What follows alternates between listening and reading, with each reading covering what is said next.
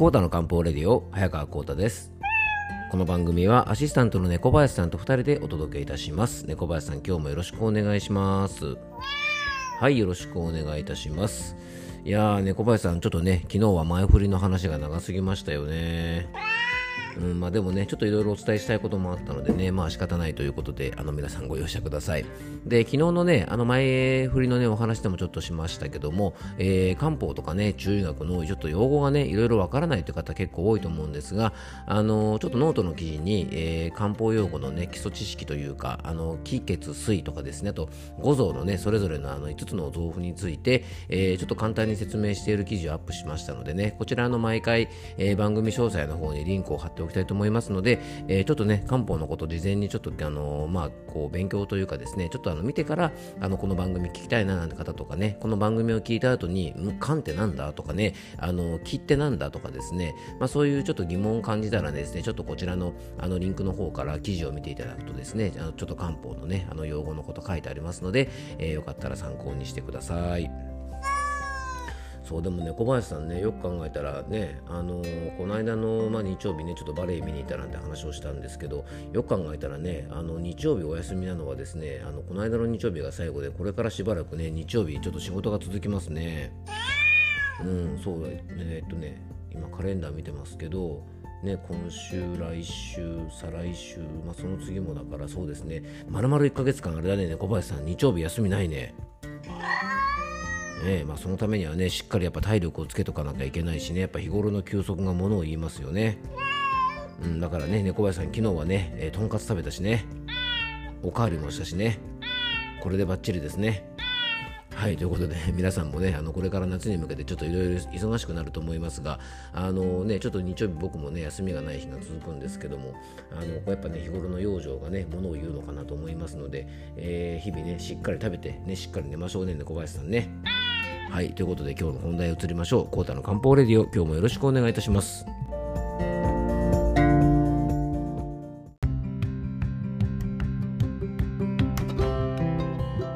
はい、それでは今日の本題へ移りたいと思うんですが、まあ、猫林さんね、でも本当にちょっと週末はね、ずっと出張続きだよね。うん、どこ行くんだっけ、最初は？アメリカ、オランダ、インドネシア、台湾。すごいね。もう世界を股にかけてるね。うん、違うでしょうね、小林さん。何を言ってるんだね、全く。まあ、どうでもいい話なんですが、確かね、小林さん、あれか、来週というか、今度は、えっと、横浜行くんでしたっけ、うん、横浜行って、東京行って、で、神奈川行って、で、また、あ、で、神奈川の次は大阪だっけ？で、また最後、東京。うん、ということでね、なかなかハードスケジュールが続きますんでね、僕も体調気をつけたいと思います。はい。えー、じゃあ今日の本題へ移っていきましょう。あの、昨日はですね、えっ、ー、と、養生ネームヒロさんからね、いただいたメッセージにちょっとお答えさせていただいて、えー、小村帰りについてね、えー、ちょっとお話をさせていただきました。あの、本当はね、1回でね、ちょっとあの、まとめたいなと思ったんですけどもね、ヒロさんすいません、ちょっと長くなっちゃってね、2回にわたってお届けということで、えー、前回はですね、足がつる状態ですね、まあ、筋肉がつれるというね、小村帰りという状態は、まあ、一体体がどういう状態になっているのかなんていう話をしました。まあ、つるというのはね、えー、とちょっと復習なんですが、えー、足とか手とかの筋肉が収縮のバランスを崩してしまってね、こう異常な収縮、要は筋肉が、えー、縮まったままですね、元に戻らない状態のことを言うんですね。でそれぞれいろんなまあ原因が考えられるんですが、あの昨日はですね、まあ、ちょっとね、たかが足がつるっていうのとね、あの甘く見ないでくださいなんていう話と、足がつれるときによく使われる、えー、漢方薬、芍薬肝臓糖についてね、ちょっとお話をさせていただきました。えー、もしよかったらですね、そちらの方から先に聞いていただくとね、より今日のお話がわかるんじゃないかなと思います。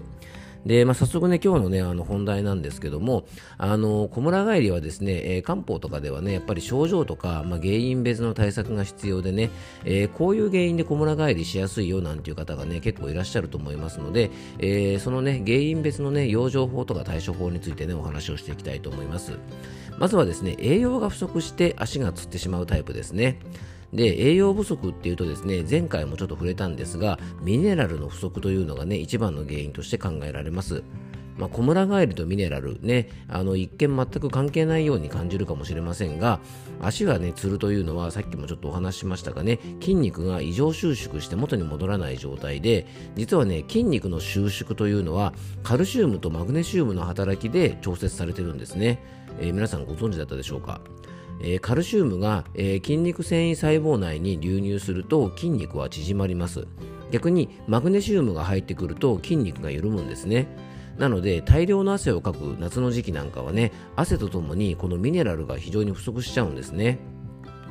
でカルシウムはもちろんなんですが筋肉を緩めるマグネシウムが少なくなることで筋肉が緩みづらくなって結構小村返りも起こりやすくなるんですね。なのでスポーツ選手のように過度に筋肉をね使ったりとか大量の発汗をしてねあの筋肉が異常に収縮してしまうのはあのー、まあ、このねミネラルのバランスミネラル不足があるんですが実はねスポーツとか何にもしてないのに、まあ、こういう状態になってしまうというのはですね実は栄養のバランスがねちょっと悪いミネラルの不足というものが、えー、原因として挙げられます。なのでねあの当然ですが食事の内容などを確認してねもしミネラル分が不足しているようだったら、まあ、しっかり補給することが大事。大事だと思います。で海藻類とかねあのそういったものはミネラルが非常に豊富なので、まあ、そういうねあの海のものとかどちらかというとミネラルというのはね肉類よりもやっぱりあのミネラルが豊富な海で採れたもの魚介類とかね、えー、旬のお野菜をしっかり摂ることでミネラルの補給ができます。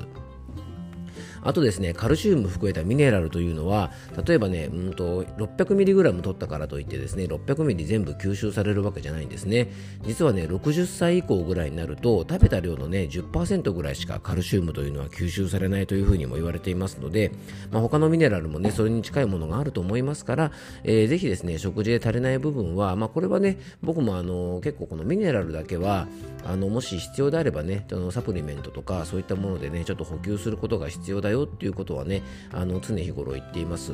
まあ、これね、あの日本のね、土壌自体にやっぱミネラルが不足しているので、お水とかね、野菜で取れるミネラルがちょっとね、他の国に比べると少ないので、えー、ちょっとその辺はね、意識して取った方がいいんじゃないかなと思います。あとね、えっと、ミネラル不足の方によく見られるのが、えー、甘いものですね、糖分を結構たくさん取ってる人も実はね、カルシウムを体の中で大量に消費してしまうので、結構ミネラル不足になったりすることがありますから、甘いお菓子が好きな方はね、ぜひご注意ください。で中医学的にはですねミネラルが不足すると腎が弱ると言われてます。で腎はね腰から下足腰の働きとか体の冷えにもつながるので補腎という意味でもですね実はこのミネラル分大事なんですね。先ほど言った魚介類とか海藻類とかは中医学的にはですね腎という場所をねあの補うものだと言われていますのでえー、ぜひですねそういった意味でもちょっとミネラル分しっかりとっておきましょう。あとミネラルが補ってくれる腎という場所は体の潤いもね支えてくれる場所と、えー、漢方では考えますから、まあ、腎がねこの加齢とか大量の発汗とか疲労とかで弱ると体がね潤い不足で、えー、乾いてきます。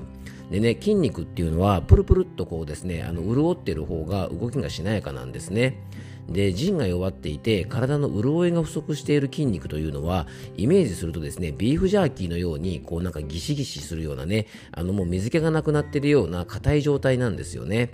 なので、まあ、ちょっとね、想像しただけでも、こう、プルプルに潤っているお肉とね、えー、ビーフジャーキーみたいにカチカチになっている筋にね、筋肉って、どっちの方がね、しなやかに動くか、縮こまりにくいかっていうと、まあ、皆さんもね、想像できると思います。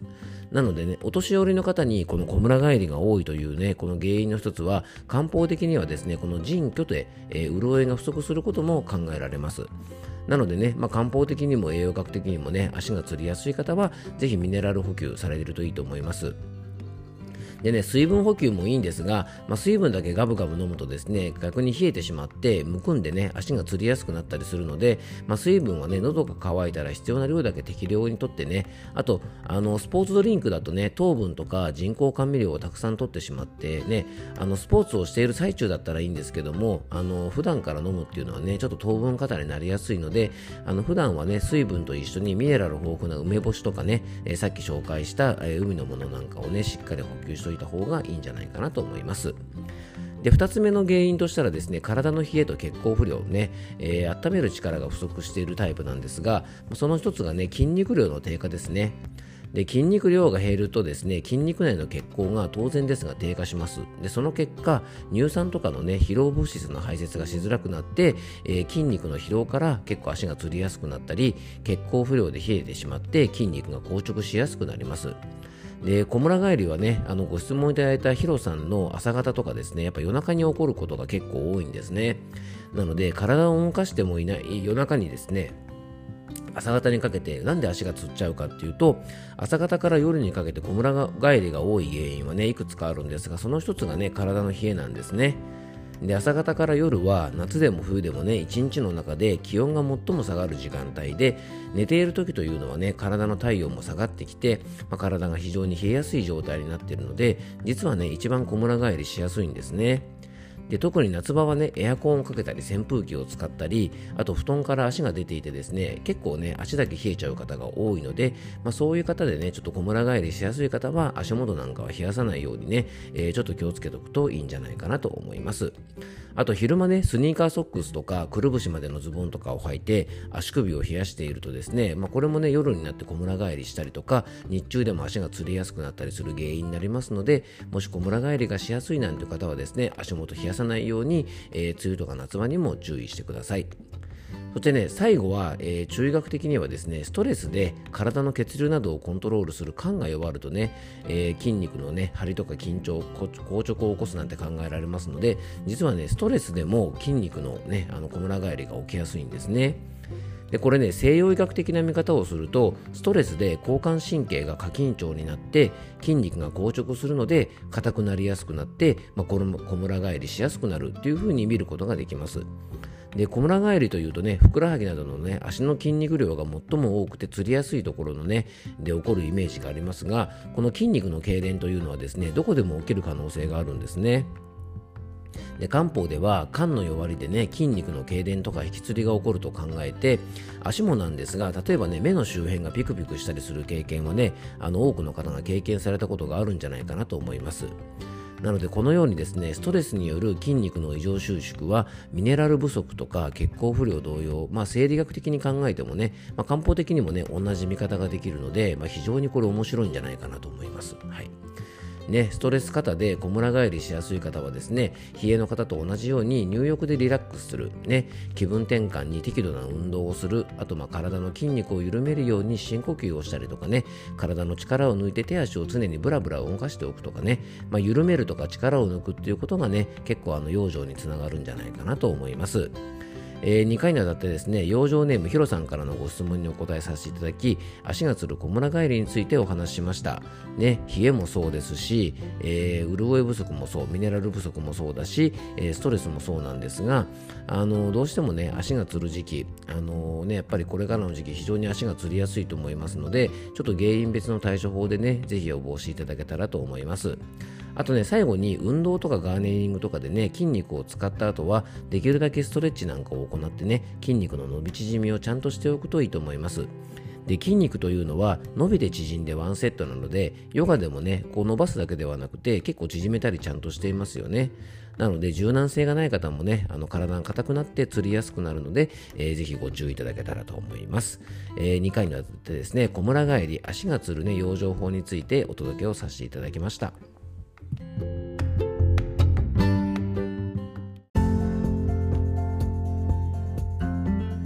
はい、今回もクロージングのお時間です。えー、猫林さん2回にわたってね、足がつる、まあ、小村帰りについてね、お届けしましたよね。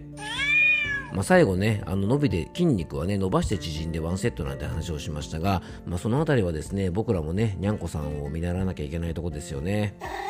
まあ、猫林さんもよくね、あのよいしょって感じでね、体よく伸ばしたりしてますもんね。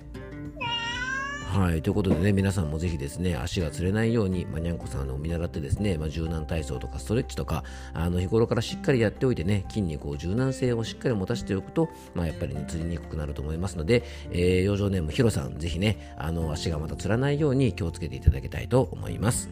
えー、今日も聞いていただきありがとうございます。どうぞ素敵な一日をお過ごしください。漢方専科サーター薬房の早川幸太でした。では、また明日。